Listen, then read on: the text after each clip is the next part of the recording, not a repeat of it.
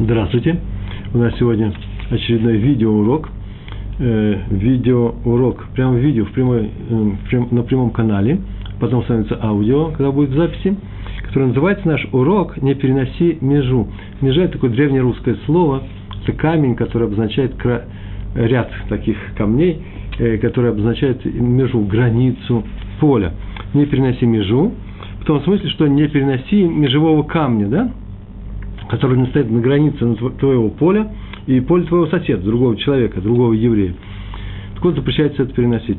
Вернее, еще проще, не лишай заработка другого еврея. Почему? Потому что, отобрав у него кусок поля, незаконным образом, силовым таким образом, э, ты лишаешь его части урожая и хлеба. Обобщение не лишает заработка другого еврея. Старайся не лишать его. Э, даже когда забираешь и дело превращаешь в заработок себе, не просто выбрасываешь. Еще одна частность, когда ты пересказываешь частные случаи этого закона, когда ты пересказываешь, пересказываешь Саваторы, открытые другим евреям, обнаруженные другим евреям, хидуш называется, да, то скажи, что не ты их автор, а именно он. Не отнимай авторство у другого еврея. Вот три вещи.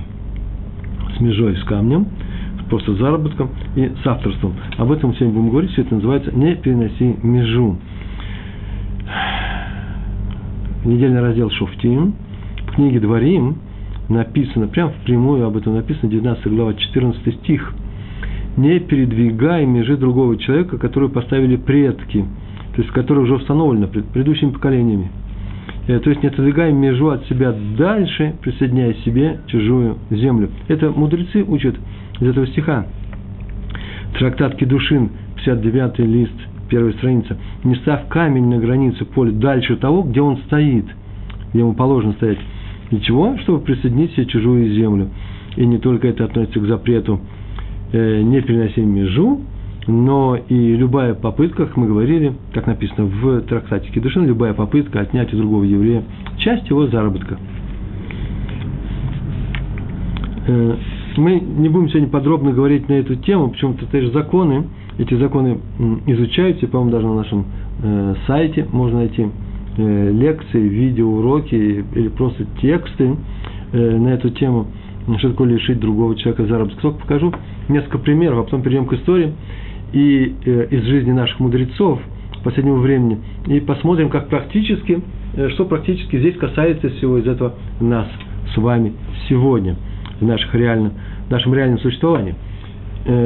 Э, э, напоминаю только следующие вещи. Например, если в каком-то месте открыл еврей, это актуально, но для торговцев, а сейчас, сейчас скажу даже для нас с вами немного, э, открыл какую-то лавку, Маколит называется, э, небольшую э, лавку, магазинчик, и туда ходят покупатели. Понятно, что таких лавок не надо много в одном районе, потому что покупателей хватает, например, на одну лавку, то там не надо открывать вторую. Человек, который будет открывать ее, даже если у него более большая семья, э, таким тоже силовым таким напором, мол, и мне нужно как-то прокормиться, он этого не может сделать. Это запрет Торы, прямой запрет Торы на это, не переноси межу. Это не дроша, не комментарий, не вывод э, хахамим вывели они отсюда, а прямой запрет Торы. Э, понятно, что можно себя вопрос решать мирно, что-то можно сделать всегда, но я присутствовал при таком вот споре, когда два магазины оказались очень близкими друг к другу, которые продавали, э, как называется, всякие килим, либайт, э, тамбур, э, всякие э, бытовые, да, спасибо, Баре, бытовые всякие вещи, э, инструментарий и прочие вещи для строительства, для ремонта и все такое прочее. Э, шум было много, хотя можно было бы решить вопрос это э, мирно. Но дело в том, что не в каждом месте как обнаружим, бывает центр, где люди чаще бывают, да, торговый центр, там магазинчики, а бывает периферия. На периферию кто тяжело куда-то поехать. Так или иначе, согласно Талмуду, не открывают в том же переулке такую же лавку.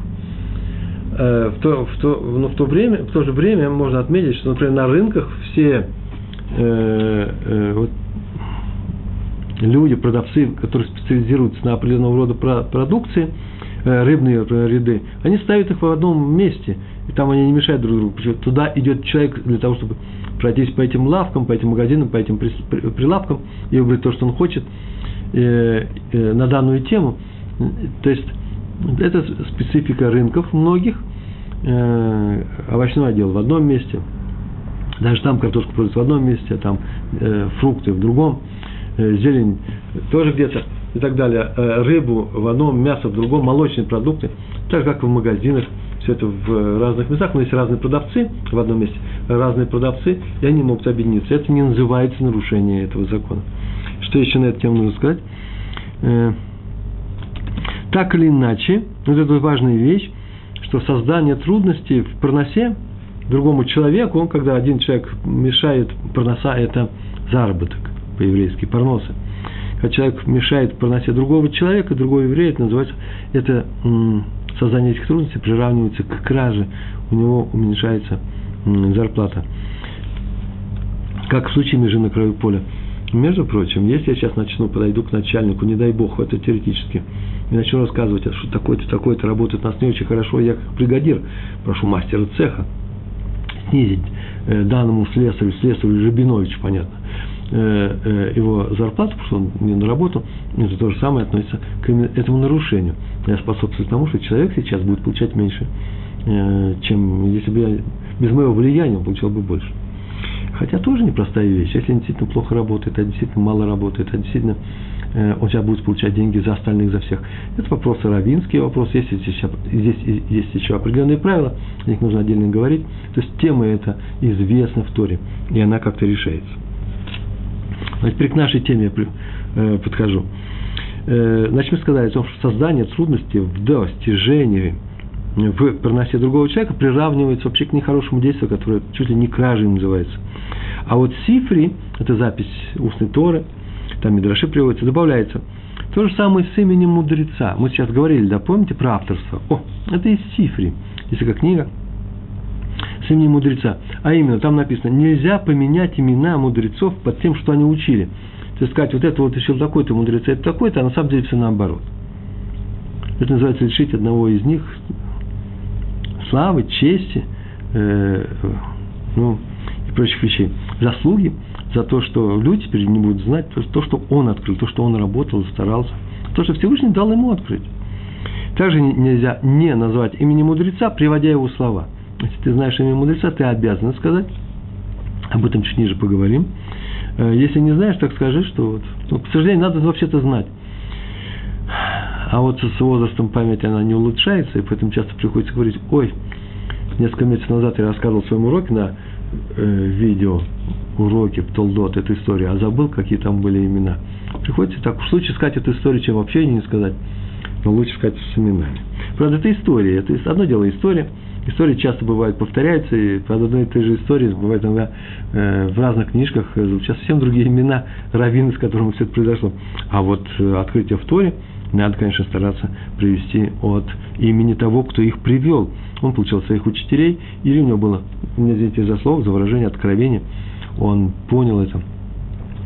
Э, Всевышний дал ему это узреть, а, ничего такой термин. Мидраш Танхума, один из Мидрашем, э, на книгу Бамидбар, так там написано – тот, э, э, кто не называет имени мудреца, приведя его словам, тот нарушает запрет. Какой запрет? Запрет дан в Танахе. В книге Мишли, 23 глава и 23 стих, это легко запомнить. Там так написано. Очень интересные слова. Мне ужасно нравится эти слова. Когда я первый раз прочитал, аж подпрыгнул от радости. Называется «Не обирай бедного, потому что он беден». Интересно, да? Ария. Любопытно. Не обирай, не забирай у него ничего, не, не кради у бедняка, потому что он бедняк. Что означает, что это такое? Что все это означает? И есть много комментариев на эту тему. Один из этих, из этих комментариев, ты можешь его обделить, сделать его как бы бедным. Ты превратишь его в бедного. То есть э, лишишь его того, что ему уже причитается. В данном случае нашего признания благодарности. Не обирай бедного, потому что он будет бедный, когда ты его берешь, потому что он беден, потому что ты должен относиться к нему как к богатому, к человеку, который имеет имя. Вот не отнимай у нее это имя. Да? Так иначе смотрите наш урок, мой видеоурок. Аудио теперь, да? Я уже забыл. Неважно. Э, о благодарности. Один из первых в нашем цикле. Цикл называется «Еврейское поведение». Первая история у нас Раби Борух Бер Лейбович. Везде написано Лейбович. Я думаю, что он был Лейбович. Это просто чей не умеет произносить в Израиле. А он жил, вы меня извините, в Слободке, в Литве. Там все приносили очень хорошо. Очень. В Слободке умер Раф Муше Данишевский. Известный Раф, главный раввин города. И когда он э, скончался, освободил свое место, и на его место пригласили раба Лейбовича, э, Лейбовича, раби Боруха Бер, Борух Бер. Э, Дов, значит, да? Еврейский. Поскольку все происходил Бера, Дов, медведь. Э, но он сказал, что в городе уже есть один мудрец, намного выше его, он не выше единственный, но он не сомневается, что Раф Моше Мордха Эпштейн, известный семья раввинов Эпштейнов, вот один из его начинателей, он понятно, что он заслужит этого места, он справится с этим местом. Но гвирим, гвирим – это люди, которые богатые люди – это общины, которые собираются и знают во что, в какие проекты вкладывать деньги, они вносят деньги, поэтому не влияют на э, такого рода, на кадровую политику называется, да? Они могут участвовать также с главным раввином. И главный раввин – всего лишь приглашенный раввин, нанятый работник. Также могут нанимать э, других раввинов, и габаев, э, служителей в синагоге и так далее. Сказали, что они хотят именно Рава Лейбовича. На, на этом посту видите его. И даже написали ему письмо с приглашением. Вот большое письмо с приглашением, красивым иврит, иврите красивым написано. И там только имени нет. Почему так это красиво? Обращение. Знаете, что такое обращение? Это уважаемый Раф, мы вас приглашаем туда, туда-то. Он получил это письмо. Они пришли, вся комиссия к, ним, к нему домой. Скорее всего, к нему домой, потому что он сказал, подождите одну секундочку, взял это письмо, я сейчас приду. Выбежал, через полчаса я здесь с вами буду и вышел, и быстро поспешил в дом Рава Эпштейна. Там дал ему это письмо с приглашением. Он решил, что силовое тоже решение, без всякого спроса, дал ему это приглашение и сказал, что община приглашает его. Он это мог сказать, потому что он сам член общины. А сам ушел домой, тут же развернулся. Пока тот читал это письмо, у него, наверное, возникли вопросы. У Рава Эпштейна в руках это письмо. А Рав э, Лебойч уже ушел. Пришел и к себе домой, вернулся, подошел к этим людям, к тем, кто его ждал, и сказал торжественным голосом, господа, поздравляю вас, вы только что приобрели самого лучшего из всех возможных раввинов на должность, на пост главы общины Мазаль Тов. Давайте сделаем лихай. И они с ним согласились. Почему? Я думаю, он мог так поступить, хотя здесь возникает очень много вопросов. Можно ли навязать свою волю общения, тем более э, гвием, богатым людям, я не говорю о том, о том, что это опасно, э, но он это мог сделать. Ведь его же выбирают главным раввином, они же его будут слушать его мнение. Значит, по крайней мере, одно мнение они его выслушают. Он сказал, это будет так. Если они не готовы принимать его мнение к э, э, реализовать их, э, к, э, не принять его внимание, э, его решения, то значит, он и не равен их, поэтому он не равен. А если готовы, поэтому он и не равен того, что он сказал, что нужно сделать. Но главное не это, главное то, что это наша тема. Главное то, что он решил не отодвигать межу на границе двух полей, не захватывать то место, которое полагается другому человеку, даже путем отказа от этой высокой должности. Я не думаю, чтобы он был настолько скромен, что он, вот есть такие люди, которые не хотят быть главным районом. Нет, он решил только потому, как, по крайней мере, написано здесь было у нас, что он не хочет занимать место другого человека, который более достойный, чем он на это, на это место. Рабейн Ирухам пишет в своей книге, что лишить парносы другого человека вообще жуткое нарушение. Мы сказали, что приравнивается к чуть ли не к, к краже. Я бы даже сказал не краже, знаете, грабежу. Почему? Потому что в открытую же это делаешь. Грабеж – это кража в открытую, а кража – это грабеж в закрытую. И лишить парноса другого – это жуткое нарушение – считается, и он взял это из, из книг, сейчас мы посмотрим, с каких книг, считается, что те сам человек убивает другого, как будто бы убивает, на самом деле убивает, когда отнимает у него заработок. Ну, я переведу на русский язык очень просто. Убить человека, это значит, вот называется, что в домим, э, пролить его кровь. Это, да? И в то же время деньги на иврите тоже домим в смехуте дмей, да, например, деньги, данные мне на учебу, дмей лимут, данные мне на отдых, э, дмей э, хофиш и так далее. Дам. Дам – это кровь, а дамим – это деньги. Почему? Потому что деньги, деньги, в принципе, это же должен труд человека. От этого человека человеческая жизнь зависит. Я не хочу сказать, не хочу сказать, что евреи, не дай Бог, обжествляют деньги, как написал Карл Маркс, Карла Маркс, э, обвинив свой же народ э, в большой любви к мамоне, да, это еврейское слово мамон, и имущество – что они поклоняются этому. Это ошибка, это мог сказать только не знающий человек, который ничему никогда не учился. Э, в принципе, он был достаточно умен, чтобы понимать, что он, то, что он сказал, это было на языке у всех остальных, и его просто приняли, его поняли. За счет евреев, конечно же. Некрасиво это. Но так или иначе, у евреев есть особое отношение к деньгам. Э, не вещи, а именно деньги. Почему? Потому что деньги позволяют купить вещи. Деньги – замена вещей. Деньги – это вообще замена. Это замена того труда, который я вложил, э, который я сделал, своих усилий, которые я вложил в труд, когда я работал, чтобы получить эти деньги. Это замена их, это часть моей жизни. Лишить другого человека денег называется лишить его жизни, если ну, лишать его частично. Так сказал, это Раф э, Ерух, э, Рабен Ерухам, он это отметил. А теперь откуда он взял, что если отнимать у другого человека заработок, это жуткое нарушение. Это учится из истории, прямую, написано в истории э, про Шауля. В Талмуде трактат Евамот, 78 лист, у меня записана вторая страница, оборотная сторона этого листа. В Талмуде написано, что Шауль был обвинен в том, что он убил Гевоним. Был такой племя Гевоним, который не совсем честным образом э, заключил договор, союз о братстве помощи, да, с еврейскими, с евреями, которые пришли из Египта и завоевывали в это время Эрц Это были единственные, почти единственные местные племена, которые заключили союз, э, согласившись, взяв на себя обязательство э, удалиться от, идолопоклон, от идолопоклонства. Они, правда, обманом это сделали, э, заявили, что они пришли издалека. Не важно, что там, издалека, не важно, что они там заявили, главное, что они остались в еврейском народе, и их никто не трогал все время. В частности, во времена Шауля их, э, они были определены как э, люди, которые доставляют воду в доносы, да, и дрова, как физическую силу использовали их для, э, для храма, переносной храм, а потом э, э, тоже переносной храм весь период судей. А значит, глава Шофтим, да, это период, ну, аналогия такая, с периодом судей, и, который кончился тем, что потом появились цари в еврейском народе, и Шауль был первым царем, вторым царем был Давид, так скажем, короче, и Шауль его преследовал – а в это время вот это вот племя э, Гевоним, они поставляли дрова и воду в город Куэнов, Куаним там были, пер, э, священники, священники храма. Город назывался Нов. И вот по доносу этот город был уничтожен.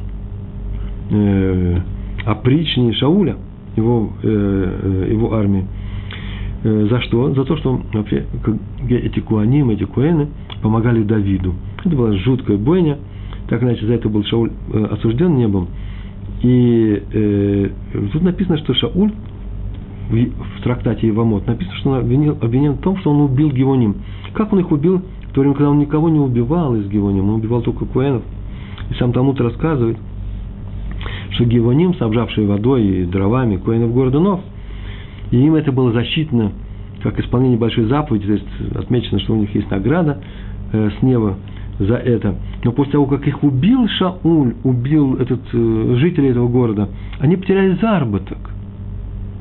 А раз у них теперь не на что было стало жить, не на чем было работать, поэтому Талмуд и говорит, что Шауль, убив жителей города Нов, убил тем самым тех, кто поставлял туда еду. Так написал Рабен Ерухам. У него получилось короче, чем у меня. Я по-русски рассказывал. Я вообще многословен. Да. Вторая история про раби Натана Цвейфинкеля – Первая история была про Раби Лебовича из Слободки и Раби Эпштейна. А вторая история про Раби Натана Финкеля. История простая, дидактическая. Он, когда давал уроки своей Ешиве, то уже в самом начале, как только он входил в класс, была перемена, студенты Ешивы, будучи вообще взрослыми людьми достаточно, с 15 лет начиная и выше, они спешили занять первые ряды перед э, лектором, перед своим учителем, Раби Финкелем. И в это время они могли пихаться, толкаться. Молодые люди вообще-то не такого пихательного возраста, это все-таки не 12 лет. Поэтому любой толчок, он же весом. Ну так они э, стремились поближе к учителю, может, он говорил тихим голосом, что однажды он сказал, что так вся вести нельзя. Не очень красиво пихаться. Ну, можем ему сказать, пихать друг друга. Я сказал пихаться. Пихать друг друга.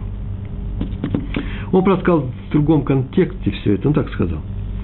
Когда Творец создавал мир, масса Берешит называется, он наказал каждому виду растений расти там, э, где ему достаточно места. Баминегу. Каждый по своему виду. Этот вид здесь, этот вид здесь. И вроде бы они все не вместе, ни одной кучи они росли. Я переводил слова Рава Финкеля. Не удалось их точно перевести, поэтому в два приема сейчас их расскажу. И сказала трава. Уж если деревья растут каждое в отдалении от другого, это факт, да, деревья, они не растут впритык, как правило. Для чего они так делают? Чтобы хватило места и корням, и ветвям. И каждое дерево видно, но отдельно, мы говорим деревья, но в каждом лесу есть деревья, видно каждое дерево, то мы трава тем более должны делать так. Ну, не извините, выражение, мы трава, мы травинки, должны делать так же. Ведь каждое дерево видно, это слабость моего перевода, даже когда, когда они растут вплотную друг с другом. Но все они все равно растут в маленьком удалении друг от друга. А мы травинки, которых видно с трудом, такое ощущение, что мы все вместе, тем более должны не наседать друг на друга. Ну, хоть какое-то пространство должно быть между нами. Так сказал Рабин Натан Финкель. То же самое люди, сказал он. Нам нельзя пихать друг друга, чтобы захватить пространство. Его всем хватит в этом мире, который, который создан Всевышним. Отсюда вывод. Человек обязан с уважением относиться к другому человеку и не захватывать его место. Ну, так можно сказать, но там место было ничье. Не его место.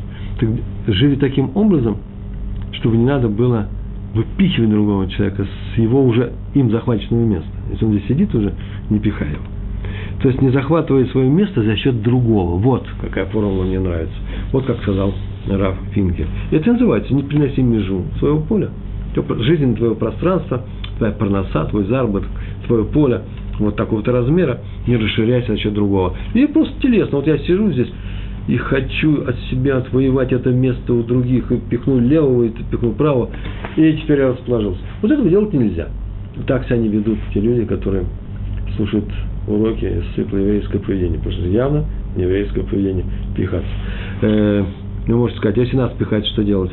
О, это извечный вопрос, все его задают, постоянно в любом виде. Если нас пихают, а неожиданный ответ, мы уже привыкли к нему, да? Да отойдем в сторону, делу конец. А если мы почему-то считаем, что отойти в сторону мы не можем, потому что нас отпихивают, например, от воды, от колонки, где мы наливаем воду, сейчас она кончится, и моей семье не будет воды. Ну что ж, отставите себя, вы имеете право защищаться.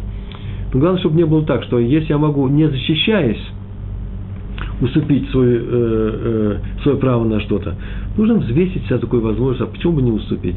Это называется одно из проявлений любви. Посмотрите, в первой же нашей лекции, которая не написано было еврейское поведение, как было написано Пурим, актуальный праздник. Ну, я просто полагал, что это уже идет еврейское поведение, и я там вел все определения, все следствия из того, что мы называем любовью. Следствие любви, одно из них следствий – уступи. Тебя просят уступи, тебя отнимают, взвесь возможность уступить. Но это не всегда красиво, нужно с честью выйти э, из любой ситуации – но если ты видишь, что человек по незнанию отнимает тебя, не научился вести себя, ему жизненно нужно, он попал в серьезную переделку, ему некогда, ну как угодно, оправдай его. У нас была такая лекция, оправдать другого человека его действии, не оценивая с отрицательной стороны, за есть возможность отдать ему это. И научись это делать даже не любя другого человека. Когда я люблю, я уступлю, понятно. А теперь я уступлю не любя. Это и называется любить. Об этом просит наш Тора. Наш Тора. Посмотрите урок, он мне почему-то кажется ценным сейчас все еще э, на тему Пурим, почему еврей, еврейский народ получил, э, получил освобождение с небес от э, козни а-, Амана. Третья история про Адмора из Садигуры. Ой, у нас не хватает места, мне много сегодня хотелось что рассказать. Хорошее выражение, давно хотел рассказать, что рассказать. Да, такого влияния окружения у нас из Украины много народу. Вот мы люди простые из Чернобыля. Адмор из Садигуры. О, я Чернобыль, он из Садигуры. Я из Москвы, мои предки из Чернобыля. Адмор из Садигуры, Раби Авраам Яков, так его звали. Раби э, Аврум Янкев, Месадигура. Кстати, между прочим, это скорее Румыния с Венгрией, чем Украина. Садигура, конечно. Комментировал стих из Авод – трактат Перкия, вот глава 4, Мишна 3. Если у вас немножко другой набор, немножко так, а вот по-разному набирается, э, э, то я просто вообще скажу вам эту Мишну сейчас. Она так, глава 4, так она произносится. У каждой вещи есть свое место. Люколь давар, ешь мукаму. У каждой вещи, то есть у всего, есть свое место. О чем здесь говорится? Сказал Раби Авраам Янке, Яковбу. Он так сказал, разве не видим мы, что иногда людям тесно? Почему же сказано о том, что у каждого, у каждого есть свое место? А вот почему сказано. Интересная фраза, мне, мне нравится. Если человеку тесно, если он почему-то чувствует, что ему тесно, то нужно посмотреть вокруг, не захватил ли он чужое место, не присоединил ли что-то чужое к себе. Иначе почему ему тесно? Э, тут, конечно, много всяких мыслей можно и домыслов привести – надо пользоваться, уметь пользоваться своим, нужно быть, уметь быть довольным от того, что ты имеешь, искать Всевышнему и за это. В чесноте да не в обиде, как говорят в русском языке, а в, э, в еврейском народе говорят Барваше. Просто. Есть место, мы живем. Но вот есть такое опасение. Если тебе тесно, значит, тебе Всевышний сейчас дает через твои ощущения показать, он показывает тебе, что смотри, не захватил тебе что-нибудь чужого. А я тебя добавлю. Я могу добавить, если это в конечном счете мои уроки. Я это не выслушал нигде. Мой хидуш. Как сказал Раби э, Адмор Садигур, может быть ему тесно. Пускай посмотрит. А я скажу, может быть он находится не на своем месте. Не надо отсюда уйти и найти свое место. Если здесь тесно, может, и не на своем месте. Может, нужно искать другую квартиру, другую возможность. Да не знаю, у каждого свои ответы, своя ситуация. Каждый может прийти с этим вопросом, вот мне тесно, что делать к своему раву связаться со мной, вот у нас есть экран с вопросом.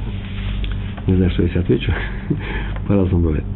Э, о запрете лишать другого человека заработка. Мы с местами разобрались, разобрались. Значит, лишать другого человека заработка или даже способствовать тому, что он что-то потеряет. В Талмуде рассказывается про раби Абу, Аба, так его звали, раби Аба, который купил поле.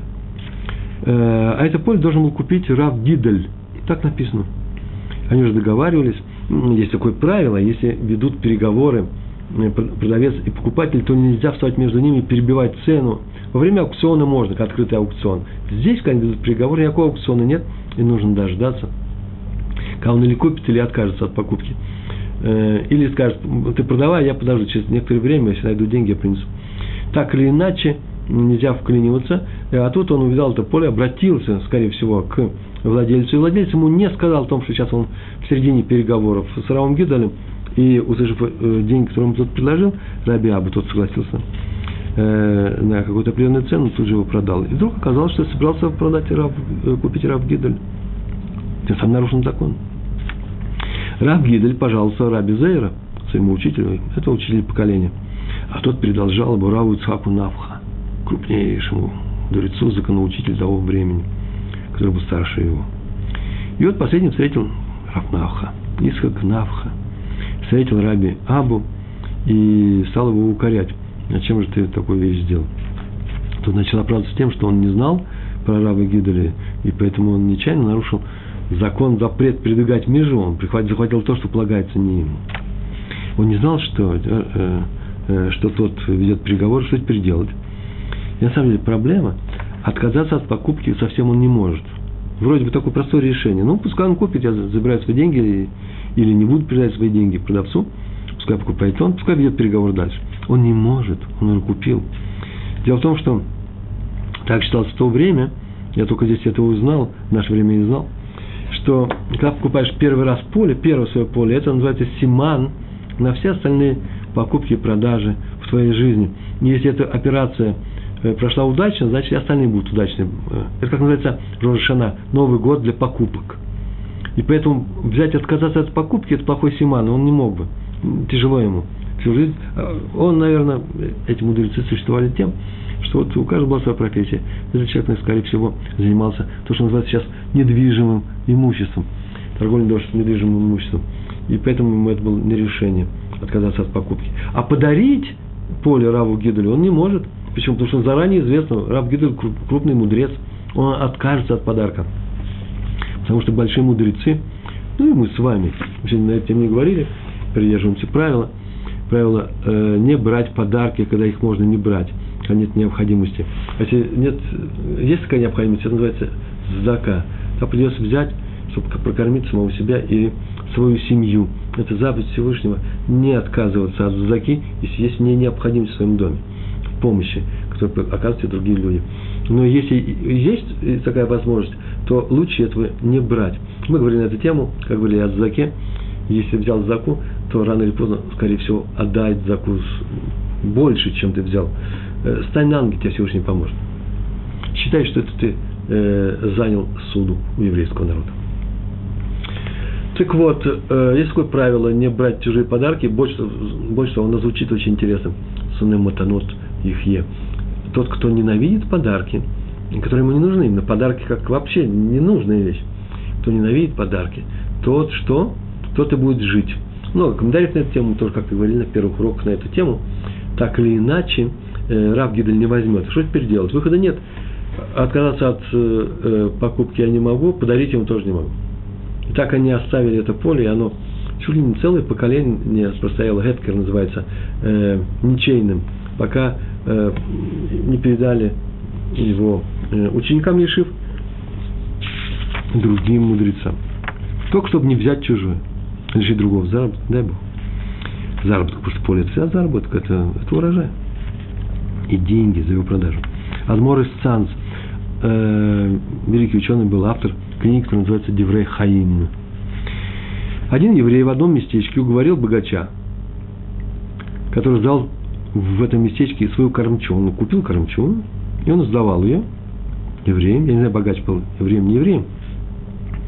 И он уговорил одного богача расторгнуть договор с другим евреем, который как раз у него был, э, э, нанял, снял эту кормчу, и придать кормчу ему в аренду. Тот еврей, бывший владелец, бывший корчмарь, возмутился, бросился жаловаться к Адмору из Цанс. Адмор вызвал обидчика и сказал, что ты затеял, почему такой ты решил, почему ты уговариваешь, уже уговорил, скорее всего. Так следует из текста, уговорил этого владельца, корчму, чтобы он отдал тебя, с тем расторг договор. Но тот ответил вдруг совершенно неожиданные слова. Он сказал, Ребе, ну посмотрите на этого еврея, который сейчас до меня был э, арендатором этой корчмы. Посмотрите на него. Он же злодей. Какой злодей? Да он не молится в нашем миньяне. Он, наверное, вообще не молится. Я не знаю, как он соблюдает. Он нарушитель. Он злодей. Раша. А я все делаю, значит, корчма полагается, скорее мне, мне ее нужно дать. Где стоять на стороне вот этого злодея, Раша. Больше того, вообще сказать заповедь, похоронить. Злодея нужно похоронить. Такое есть выражение. Что это означает? Он вырвал из контекста, но он его привел. Такое выражение, злодея надо похоронить. На что ему Адмор Санс, удивившись, не то что возмутившись, а содрогнувшись, сказал, э, откуда ты взял, что это есть такая заповедь похоронить злодея? Наоборот, смотри, я сейчас покажу, докажу, что нет такой заповеди. Когда Всевышний выводил евреев из Египта, он устроил удар по первенцам. Немногие погибли, многие первенцы погибли. И вообще погибли даже и казнь темнотой, две вещи он сделал. И в темноте погибли и те евреи, которые не хотели уходить из Египта, потому что они были злодеи. Почему злодеи? Нужно ли уходить из Египта? Сейчас мы не рассматриваем. Вопрос, не вмешиваемся в Мидраж, который сейчас, Драшу, который дает сейчас Раф и Санс. Они погибли. И в Мидраше написано, что за те три дня темноты, когда, э, которые стояли над Египтом, евреи хранили своих умерших, злодеев, которые погибли от того удара. Для чего? Чтобы египтяне, почему за эти три дня нужно было, чтобы египтяне, так написано в Медраше, не видели этих похорон и не злорадствовали насчет гибели евреев. Вот, смотрите, Всевышний убивает вас, не дай Бог. Дальше Медраш рассказывает, он же ведет разговор дальше. И собрался Всевышний выводить евреев, и не нашел за ними ни одной выполненной заповеди. Он еще не начал им давать заповеди. Поэтому Мидраш пишет, он, им, тут, он им тут же дал заповедь, окрасить косяки домов кровью э, Курбан Песах, тех, бычков, э, тех ягнят, которые э, нужно будет принести в жертву во время Песха, уходя отсюда. И дал заповедь обрезания. Будущая заповедь, не сейчас обрезаться, теперь вы будете обрезаться, тоже, тоже связано с кровью. Дал им эти заповеди. И в заслугу этих заповедей он их вывел из Египта. И если, как ты говоришь, говорит Рэб Адмор Санс, есть такая заповедь хранить евреев, злодеев, то почему у них не было ни одной заповеди? Ведь они только что похоронили злодеев евреев. Отсюда видим, им поэтому потребовалась дополнительная заповедь, потому что ему считается, что не было заповеди. Отсюда видим, что нет такой заповеди хранить злодеев. А если так, то верни ему то, что принадлежит. Верни ему то, что ему принадлежит. А если не вернешь, так он сказал, сам берешь на себя ответственность за свой поступок. Он испугал его. Так, так мы поступили. Я скажу, что отсюда вообще-то следует великий вывод. Нельзя хранить даже евреев-злодеев. Тоже не, нельзя причинять зло людям, лишая их проносы, заработка. Ведь об этом мы говорим здесь, да? Тем, тех людей, которые ты считаешь евреями-злодеями. Я уж не говорю о том, что прав ли ты вообще считаешь их, но даже если ты их считаешь, и пускай они будут на самом деле злодеи, запрещается им делать плохо. Так вывел Адмор из Санс, из Мидраша, по выход, про выход из Египта. Раби Йосиф Шауль Натанзон. К нему обращаются из разных общин с просьбами назначить им главного равина, и он вся старался не нарушать запрет на межу. То есть, что он делал? Не нанести урона тому, кто до этого занимал эту должность. Он очень подробно выяснял, кто занимал, а почему он ушел, они уволили его. Главное, чтобы никого не обидеть. Почему? Потому что равинская должность – это еще и проноса для, для я равинской семьи, а вы не знали, нет? Равин в вашем месте, он еще это, из него это работа, он понятно, что он работает э, с вами, для вас, для Всевышнего, понятно это, но это еще и работа, которая его кормит заодно. Так вот, однажды он послал Рабиусов Шауль на Танзон в одну общину своего Авреха. Аврех – это э, способный был ученик у него в его Ишеве, взрослой Ишеве, очень талантливый, талантливый человек из очень известной семьи каких-то равинских фамилий, кровей высоких. Но там, как оказалось потом, был старый один раввин, о котором он просто ничего не слышал. Э, и он, он думал, что там свободное место, оказывается, вместо него. Тут же Раф Натанзон послал этим гвирям, э, гвирям это дирекция, да, э, люди, которые управляют этой Ишивой, люди, богатые люди, которые стоят во главе этой Ишивы, он написал им письмо с просьбой не, утруждать, не утверждать кандидатуру, которую он прислал. Потому что никакое преимущество, так он написал, никакое преимущество в знаниях и происхождении не могут разрешить человеку, человеку лишить другого человека места. Э, а от себя, конечно, у меня моментально вопрос, возник вопрос. А случае, если, например, предыдущий раввин мало знал, почему-то они его решили убрать, если он плохо разбирался. Это отдельная тема, очевидного ответа я не вижу, поэтому оставим на время этот ответ, этот вопрос. Ну, про заработки еще два слова я скажу, это очень важно. Э, часто встречаемся с таким случаем, я часто встречаюсь, как бывший советский человек, по-другому я не могу назвать человека, который так делает, бывший советский человек, получив работу, становится вдруг хранителем денег хозяина. И даже когда тот его не просит, до смешного дела доходило, нанимает этот хранитель э, э, денег, средств хозяина нового работника, ну, сказали нанять нового работника, и стоит он на том, чтобы как можно ниже дать ему зарплату. И даже когда хозяин узнал об этом, он говорит, а почему что ему так мало дал? Он ушел. Нужно было дать больше, на эти деньги нельзя жить. Бывали такие тоже случаи. А надо поступать реальным образом. То есть не надо транжирить и раздать деньги, которые ты получил Э, которым ты получил доступ, всем своим друзьям и, и, и родственникам. Э, но нужно поступать разумно, зная, конечно, с разрешения хозяина, зная, что э, надо вообще-то как можно не просто отнять у другого деньги запрещается, нет, дать ему, заповедь у нас, дать ему возможность заработать. Если есть такая возможность, дайте евреям заработать. Так было со мной дешево хотели получить труд переводчика, тому казалось, что можно было получить и дороже. Э, так или иначе, когда один, бывает, бывает такое, что один, один человек говорит равину э, не самые лестные э, слова о другом, когда планируется взять его на работу. Вот, вот такой вот человек, проект, он говорит, ну, он мне не нравится. Этого нельзя говорить, независимо от того, нравится он, он не нравится тебе. Это еврей с еврейской семьей, заповедь такая, стараться дать ему работу. Мне понятно надо, чтобы все соответствовало месту и э, тому, чем мы сейчас занимаемся. Если он нанимается переводчик, а не умеет переводить, наверное, его не надо брать в работу. Но если при всех остальных равных вещах у тебя есть еще какое-то отношение к этому человеку, старайся это отношение свое убрать и дать этому человеку способствовать тому, чтобы этот человек получил работу. Нужно стоять горой друг за друга. Даже если мы находимся среди евреев, горой друг за друга. Тем более нельзя способствовать тому, чтобы еврей потерял работу. Дать ему это наша заповедь, а потерять не дай Бог. Если говорить на чистоту, я вам скажу формулу, и все. И мы оставили эту тему, переходим дальше, к нашей теме, возвращаемся. В работе не столько важно ее качество, сколько важно то, что она парноса для чьей-то семьи. Вот я могу повторить это. Это самое главное, что здесь. Шестая история у нас. Раби Шмуэль Арон Юдлевич. Ему предложили место Даяна. Это судья в Петактикве, здесь, в Израиле.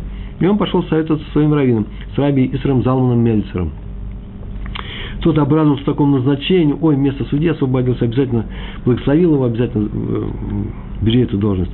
И приехал Раф Юдлевич на интервью с главным раввином Петахтиквы, Раби Рувеном Кацем. И они долго проговорили друг с другом, так положено, говорили на тему Торы. Кто-то видел, что Раф Юдлевич обладает большими знаниями в Торе, в Талмуде, в законах, может отлично исполнить работу Даяна, судьи. Но тут выяснилось потом, конце разговора или сразу после этого разговора, что на это, что на это место есть еще один претендент. И это никто иной, как зять Рава Мельцера, того самого, который дал ему браху Раву Юдлевичу. И в своей беседе с Равом Юдлевичем он не упомянул о нем, о своем, о своем зяте.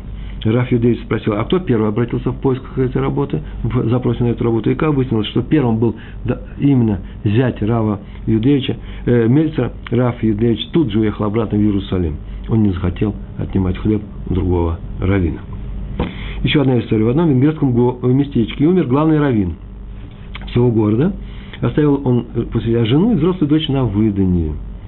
И вдова Рабанит, это новость сегодняшнего дня, Рабанит, это значит жена равина. Даже если она перестала быть женой. Вдова равин тоже называется Рабанит. Вот о чем я хочу сказать. Некоторые говорят, Рабанит это равинша. Никогда не слышал, никогда такого не было. В нашем мире этого не бывает. Да? Это отдельная тема, кстати, я понимаю, очень прекрасно понимаю. На эту тему тоже нужно как-нибудь поговорить. Блин, это. Так вот, вдова Рабанит выдала свою дочь за очень талантливого Авреха, ученика своего мужа, с тем, чтобы он занял освободившееся, освободившееся место по смерти ее мужа. Так уж положено, родственник главного равина, при всех прочих, так заведено было при всех равных, одинаковых, прочих, да, равных вещах, он имеет право получить наследство эту должность, если он знает не меньше. Но некоторые из людей исправления, да, мы к Гвием говорили сегодня, решили сделать по-другому, решили против этого рабонита выступить, и они пригласили к себе на это место другого равина из другого города. Тот приехал, устроился на это место, вдова тут же ему написала письмо, чтобы он знал, что он занимает чужое место. И объяснил все. Тот испугался, будучи приличным человеком, очень хорошим человеком, он Рав. И написал телеграмму, срочную телеграмму главному раввину тех мест. Город Целем называется, в, это, в Румынии, ну, написано в венгерском местечке. А тогда это был, это, э, главным раввином был Минахам Рав, Минахам Кац, Просниш, он, двойная фамилия у него была. Мол, что делать? Тот э, послал ему телеграмму, Раву Кацу, Проснишу, а тот не ответил. Нету ответа. Телеграмма срочно. И тогда этот Рав делать нечего. И поехал к нему сам в этот город. Приехал, спросил, почему, первое, что он спросил, интересная форма. Так написано у меня, интересная форма. Почему он не получил ответ на свою телеграмму? Нет, чтобы задать вопрос, какого телеграммы не было. Ну, так он спросил, почему не получил ответ. Почему Раф не ответил на телеграмму? А Раф Кац Просниш ответил, что, получив твою телеграмму, он очень удивился. Судя по телеграмме, видно, откуда она послана. Что делаешь ты в этом городе? Это же не твой город. Неужели ты не понимаешь, что нарушаешь запрет? Запрет занять чужое место? Да и куда я могу писать ответ? Если я пошлю тебе в твое старое место, то там ты уже не живешь. А если я пошел в новое, то получится тем самым, я делаю, честно говоря, так, легитимным твое пребывание. Я подтверждаю, что ты имеешь на самом деле право здесь жить. Поэтому тебе ничего не ответил. Тут же этот раввин, даже не заезжая в этот город, вернулся в свой старый город, чтобы только не занимать место, готовое для преемника старого, э, главного старого раввина. Еще одна история, на 15 минут, а у меня текст, на 2 часа, наверное. Ну, что расскажу, то расскажу. Хаим, э, Ховец Хаим.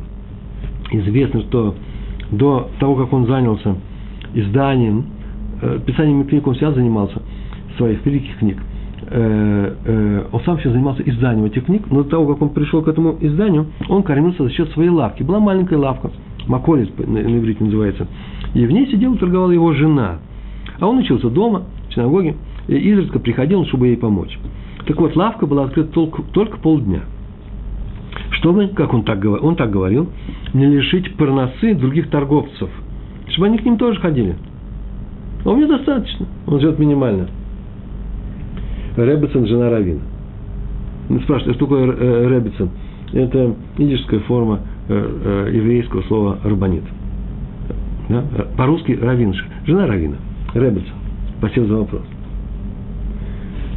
Анонимно отвечает. Вы пишите, какой город, мне интересно. С экрана любопытствует.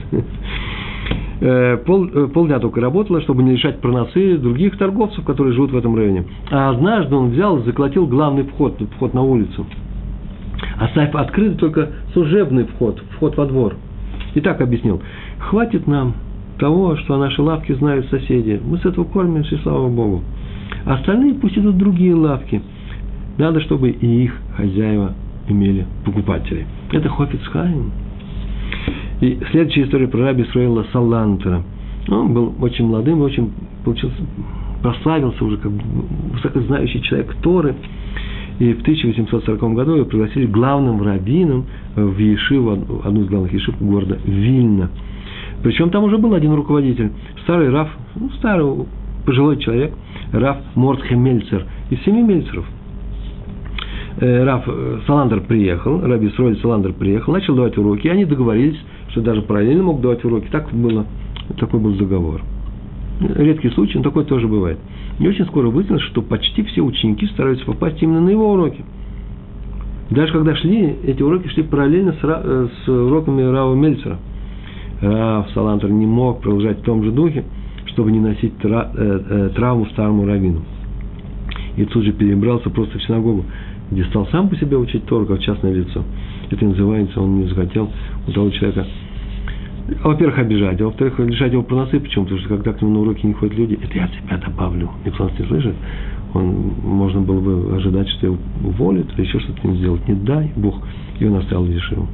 И еще одна история, шутка, не больше, чем шутка. Я ее записал как шутка про раби Хаима Соловейчика. Ой, я не знаю, поймут ее, не поймет. Но кто занимается Торой, сейчас поймет. А остальным я объясню. К нему однажды обратился к раби Хаиму Соловейчику. Это в нашем веке.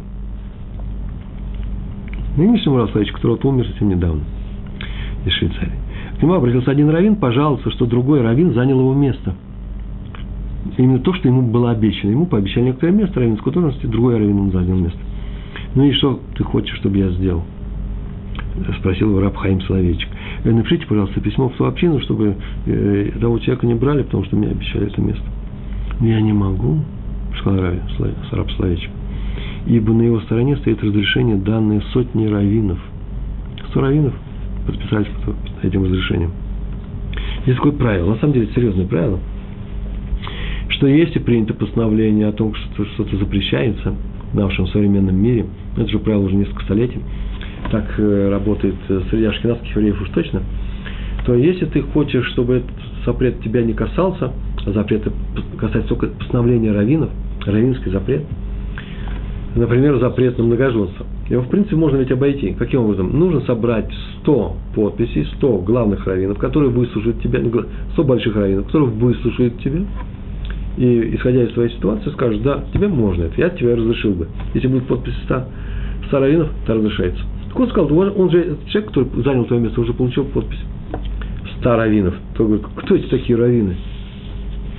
А он говорит, ну, ты не хуже моего знаешь что, что иногда тот или иной раввин нарушает запрет на захват чужого места. И таких раввинов, согласитесь, было явно не меньше ста.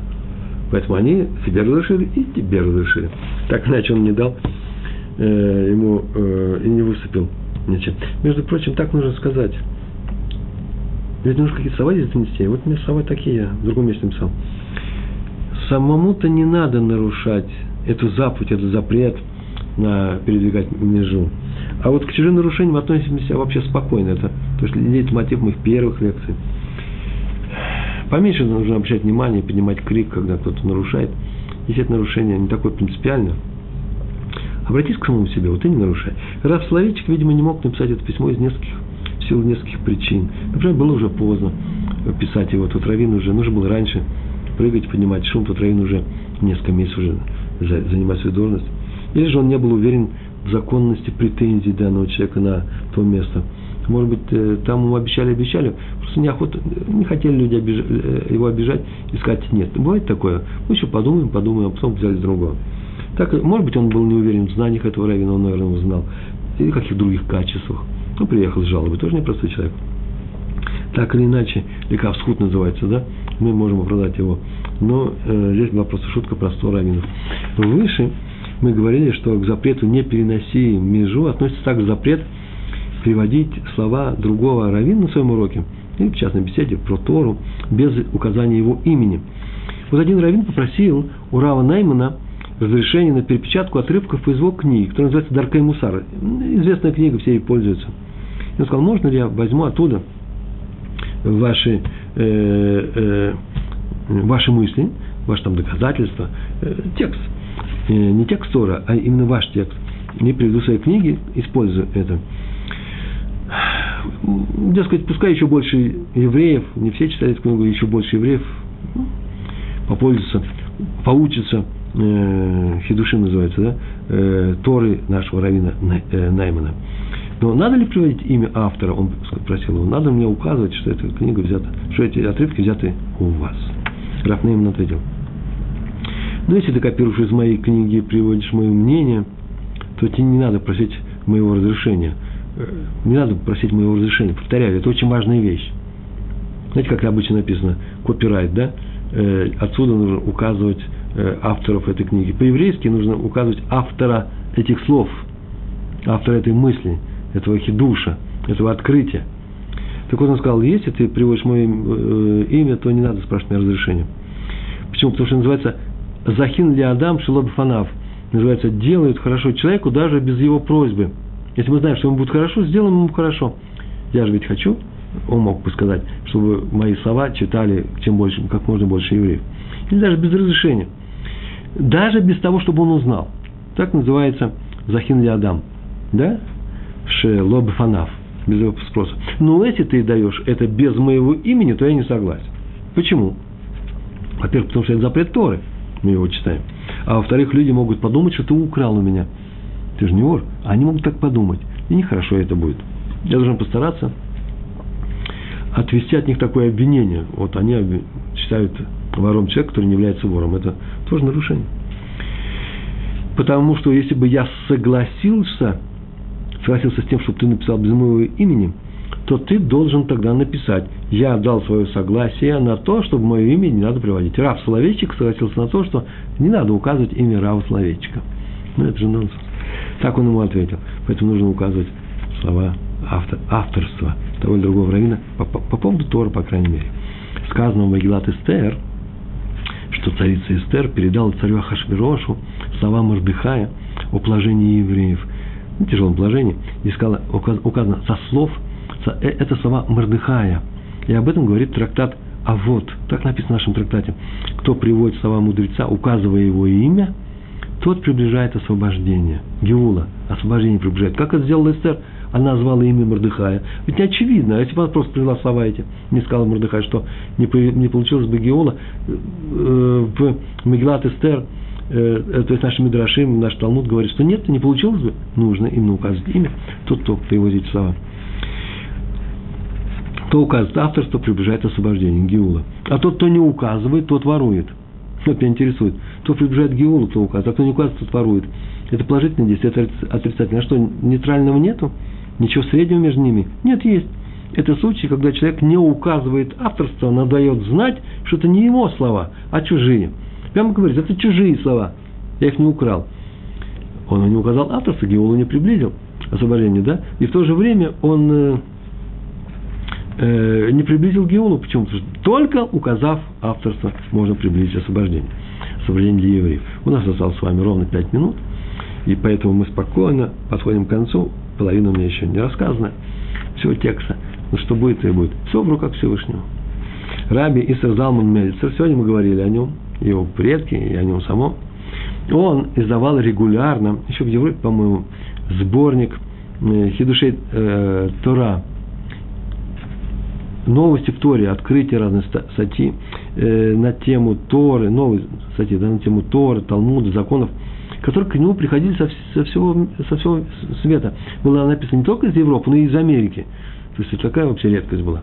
Все хотели попасть в этот сборник. И он его издавал регулярно. И он рассказывает, что однажды, он так припишет от своего лица, однажды я повстречал у своего учителя, раби Хаима Словечка, о котором мы говорили. И тот сразу сказал мне, что он недоволен. Он недоволен. Чем? У тебя опубликованы отрывки, отрывки из моих уроков по чужим именем. И выяснилось, что ту статью, некоторая была статья, прислал мне один раввин из Америки. Причем он взял отрывки из урока Рава Словечка, а выдал их за свои. Вот это я не знаю, почему он это сделал. Он был тоже на урок Рава Словечка. Почему? И написал, что это его его уроки. И он тут же, он пишет, я тут же извинился перед Равином, сказал ему, что не знал о подлоге. И Раф ответил, ну, подлога тут нет. У него против американского Рава нет никаких претензий. Почему? Просто ошибка. Ошибся. Жгага. Ашга, э, ашгага. Ошибся. Но у меня претензии к тебе. Я расстроился. Почему? Почему я, так он рассказывает о своем имени, его ученик, который посещал все уроки учителя, не обратил внимания – что это со слов его учителя. Что я делал во время его уроков? Вот он спросил, ты что, не, не помнишь, что это мои уроки были? Вот что он расстроился. Примерно ту же тему, но по другим ракурсам, другим углом зрения. Один ученик Ешева в Израиле послал Раву Есфу э, Розину, Рогачеверу, да, письмо с большим текстом собственных открытий в Торе. Тот прочитал письмо и удивился великому уму юноши. О, как здорово, как глубоко послал ему письмо с благодарностью, брахой, назвав ее, он его назвал юным гением, гаон, гением и так далее. И даже всем рассказывал, вот какие люди в Эрцесрое там живут, вот какое письмо получил. И встреча с Брискеровым, раввином из Бриска, да, э, который звали Раби Мейр Симха Акоэн. Он сказал ему, автор книги Орсамех, он сказал, э, начал хвалить этого юноша, а тот сказал, покажи мне, просто это письмо. Тот показал, и Раф сразу же сказал, только начал читать, и сразу же сказал, это же Хидушим Гаона Мишулама и Игора. Мишулама и Игора это написал. Тут же сел Раф, э, э, тут же он стал сел, э, Раф Йосиф Розин, писать письмо в Израиле, и оно, письмо очень интересное, шалом, после чего идет только список стихов истории отрывков с Талмуда – номер такой-то, просто сам стих, такое-то место. Без комментариев, слов упрека, без ничего, только стихи. И все на одну тему. Не кради, не грабь, не нарушай границы своего поля, чужого поля. От себя добавлю, что нельзя ни в чем унижать даже нарушителя. Но пройти мимо тоже нельзя. Поэтому он дал только список стихов, ничего не говоря. Хочешь читай, хочешь не читай. Осталась одна минута, я хочу прочесть текст про Раби Мейра Симха Акуэна из Бриска. Это мой текст, он в Талдот написан. Сейчас только мы разговорили о нем. Это величайший был ученый. Я прочту этот текст, чтобы запомнить эту минуту. Ладно? Мне очень нравится. Нет текста, сам Раф. Раф Мейер Симха Акуэн из Бриска. Сокращенно Рамаш. Родился в 1843 году, умер в 1926. Один из, сам, один из самых ярких талмудистов последнего времени.